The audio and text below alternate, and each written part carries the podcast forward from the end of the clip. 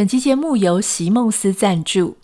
从京都到杜拜，从纽约到巴黎，席梦思床垫都是全球顶级饭店的首选。无可取代的席梦思品质，用打造精品的精神研发与设计，完美支撑我们身体与生活当中所有的重量。拥有席梦思床垫，在家也能够享有全球顶级饭店为 VIP 打造的顶级度假好眠。想要了解更多席梦思床垫，请点开今天的节目简介栏哦。Hello，欢迎收听徐玉切入点，我是徐玉玉姐爱。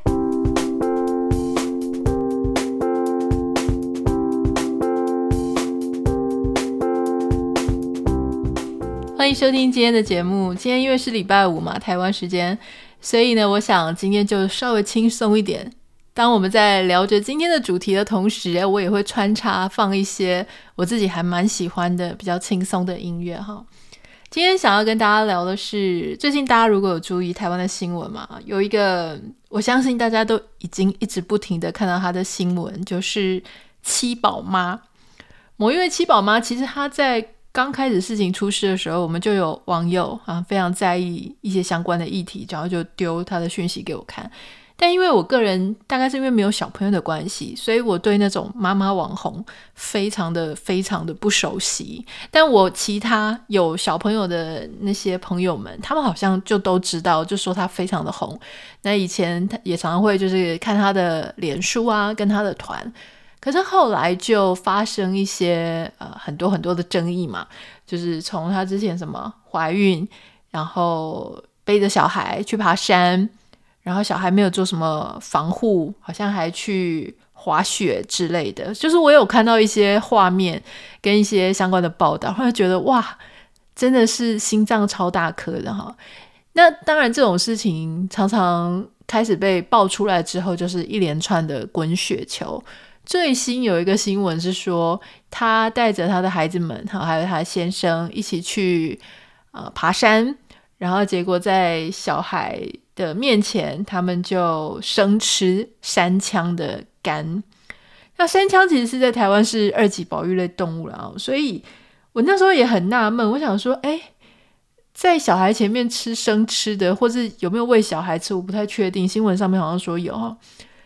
这个事情本身，当然很多人就在讨论说啊，适合给小孩吃这种吗？怎样怎样怎样？我个人在看这个事情，我觉得比较瞎的是，诶，你做这件事情是蛮不 OK 的。可是你做完了之后，还把它贴出来，还让大家看到这些影片，我觉得这个判断力更让人觉得打一个问号，就说，诶，怎么做了这些事情，还会想要让大家知道？那你就是表示你真的完全不知道这里面有任何不妥。那所以就有很多人讲说，哎，你先生是这个兽医啊，哈，在南部开业啊，然后你们常常都在讲说，流浪狗要用认养代替购买，那怎么会在这样的状况下，你还跑去 吃这个山羌的肝哈，然后让大家知道？当然，这个就是所谓的人设崩塌嘛，这个是不用怀疑。那后来继续就会有人追查说什么哦。他先生疑似，然后有领什么这个身心障碍的证呢？然后又说什么他可能有违法哈，正在这个卫生局正在介入调查，就是说有没有违法的去团购一些医疗的相关的用品等等。但在看这个新闻的时候，我注意到一件事情哦，就是他的小朋友里面，据说有三位就是有申请自学，就是在家自学方案。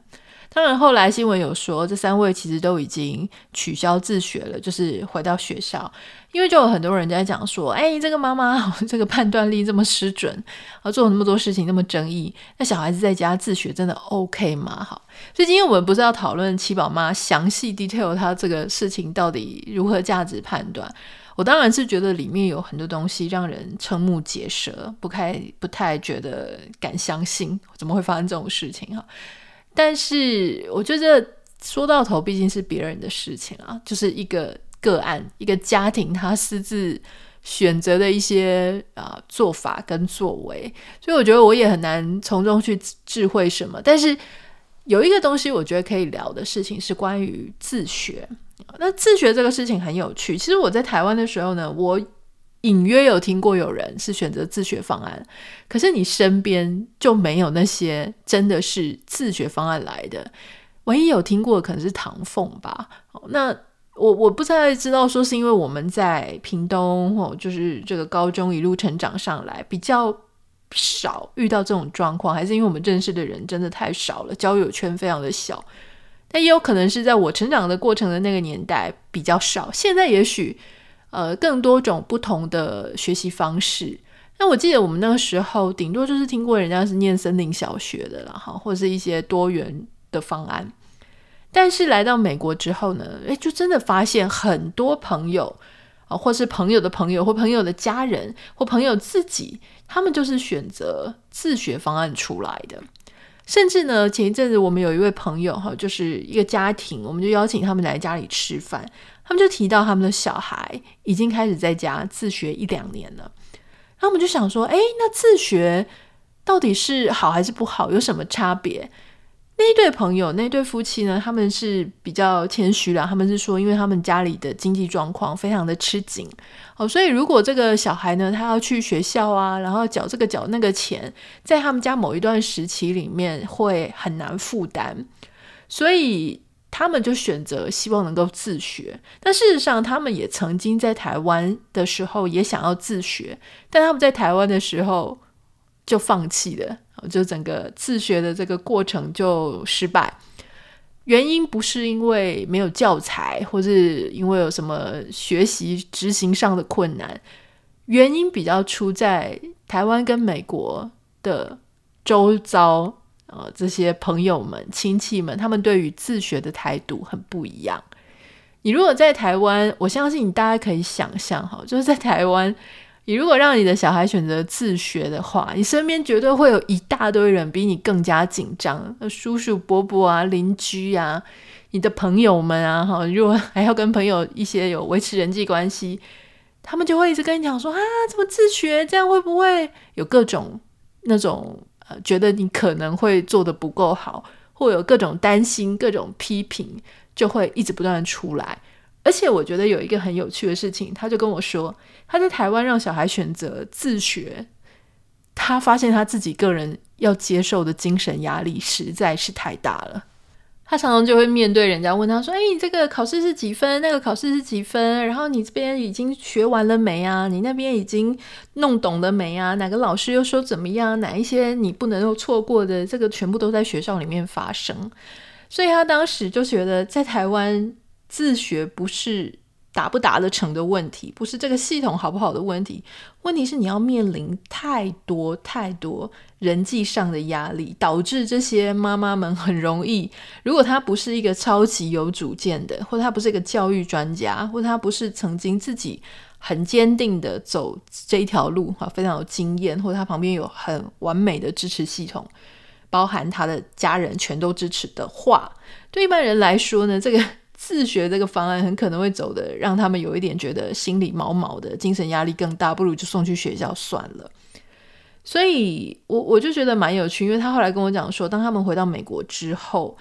那又在想自学这件事的时候，他就发现，诶，不太一样。好，一样的事情是，其实，在教材的部分，嗯，美国这边呢，应该是跟台湾我猜大概一样了。哈，就说美国这边我很确定，他是从幼稚园到。我们所谓的高三，就是你上大学之前，他所有的教材都已经准备好了，就是你可以透过网络上的这一些呃平台，所以你在学习上，学习那些其他人在学校学的那些学科上，并不会有太大的问题。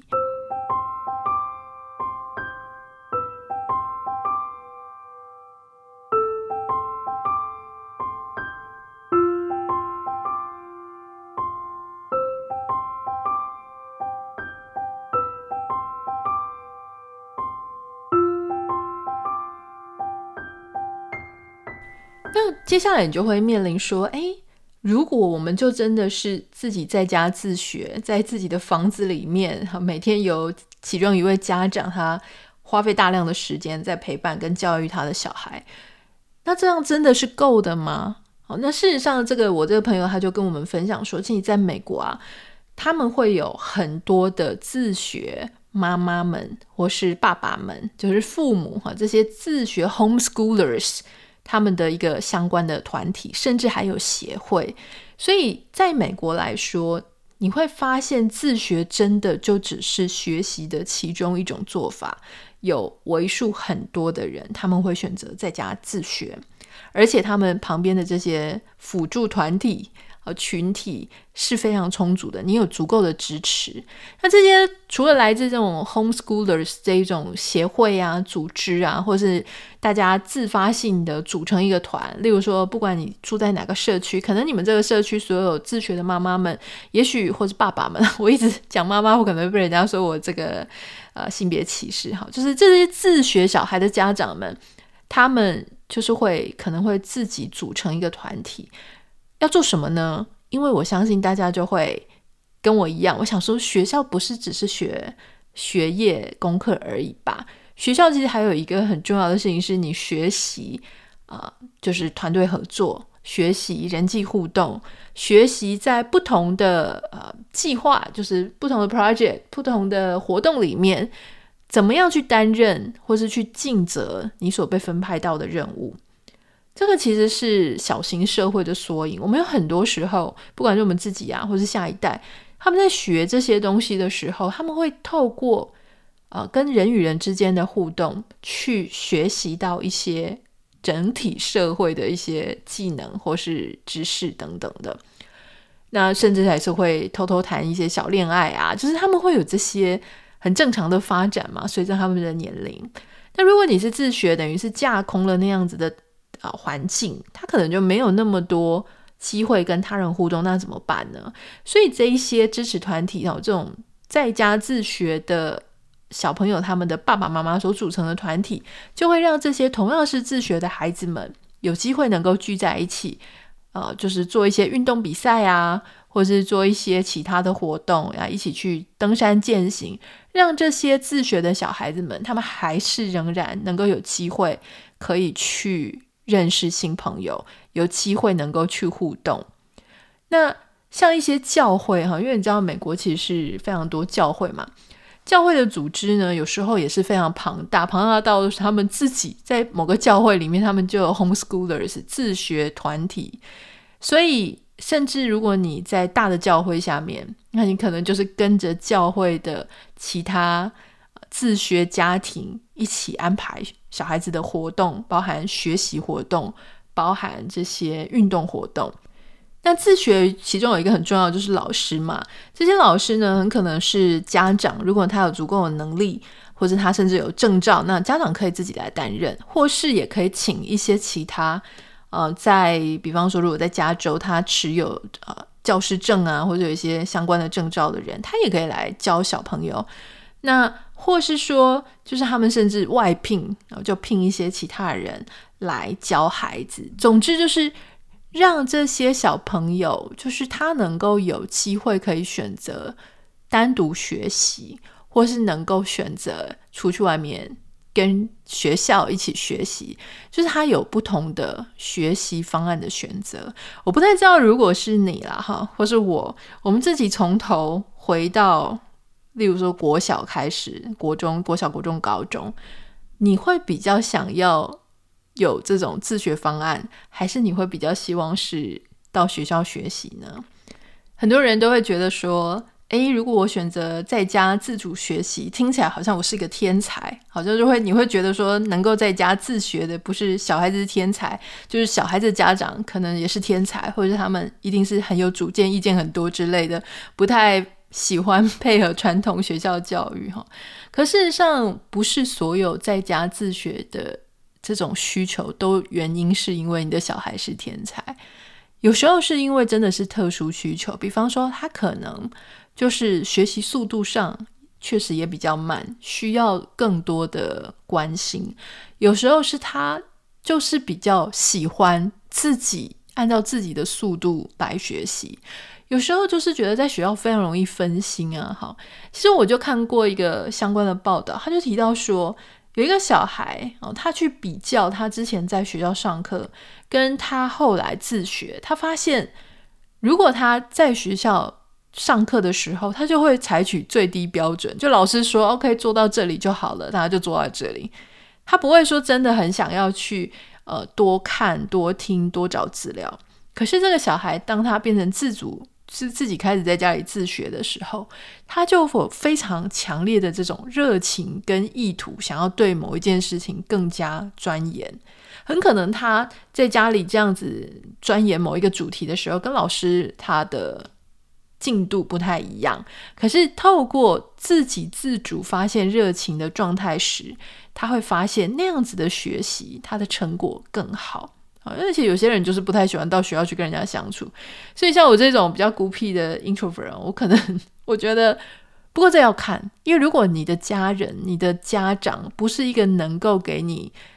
学科就是学术上、学习上任何帮忙，他也没什么主见，他就想要把你丢给老师，因为他也没有自信能够把你带好。如果你在这样的状况之下，你当然还是要选择去学校嘛，哈，至少跟着系统，跟着一些已经制定好的一种方式来去做学习。可如果这个家长他是非常的知道自己在干嘛，他非常的会找。相关的呃辅助的资源，或他知道如何去辅导他的孩子，他知道他现在每一步到底在做什么、呃？那我我觉得，如果是这样的状态下，其实自学它是一个我觉得蛮好的选项。当然，我觉得个人就是要非常有自我认知。就是今天如果学习了自学这一条路，你可能就会知道说，诶，有哪一些东西是你在学校的时候可能会有，但你自学的时候会缺少的资源。比方说我们刚刚讲的与人人际的互动，因为你毕竟在自学完之后上了大学或不上大学出去工作，你仍然是要回到一个与人互动的一个真实的社会。它不会是被架空，它不会，你不会永远在你的一个房子的四方墙壁里面嘛？你还是必须要踏出去，你还是必须要去跟人有实际的互动。所以这些东西到底要怎么学习？我甚至听过朋友他们让小孩在家学习的理由，是因为觉得学校有非常多会带坏其他小孩子的同学，可能他们很早就嗑药啊，因为特别在美国嘛。带武器啊，或是很早就怀孕了啊，他们希望小孩子不要那么早就接触到这一些事情，好，或者受到毒品啊、赌博啊各种东西的诱惑或性的诱惑，所以他们觉得在家学习很安全。可是同样，今天这个孩子如果出去，他从以前就不太知道说，哦，原来别人是过着那样的生活，或者有一群人过那样的生活，他都不知道。就像我 我们常常常在讲说，我们有很多教会的小孩，教会长大的小孩，他们是真的被保护得超级好，他们是真的是不知道这个世界上是有同性恋的。好，那所以当他们可能去到大学之后，发现哈，同性之间卿卿我我，然后呃这个还牵手，然后大剌剌走在前面，他们的心里都快要崩溃了。就说很多时候。先知道，我先知道好了，后知道，后知道好了。可是总之你，你你不管在什么时期，你都仍然要回到真实的一个世界。毕竟我们都不是活在一个无尘室里面嘛，所以我们需要确实的去了解所谓真实的世界到底是怎么样子。那当然，我觉得这里不能否认啊、自学的相当的一些好处跟一些特色。如果你自己本身有自学的经验，或你的小孩有自学的经验，或者你对这个东西有很多的了解，欢迎你可以 feedback 给我，私讯到我的 Instagram 账号 Anita 点 Writer N I T A 点 W R I T R，不要忘记帮我们在 Apple Podcast 跟 Spotify 上面按下五颗星。祝大家周末愉快，我们下礼拜见，拜拜。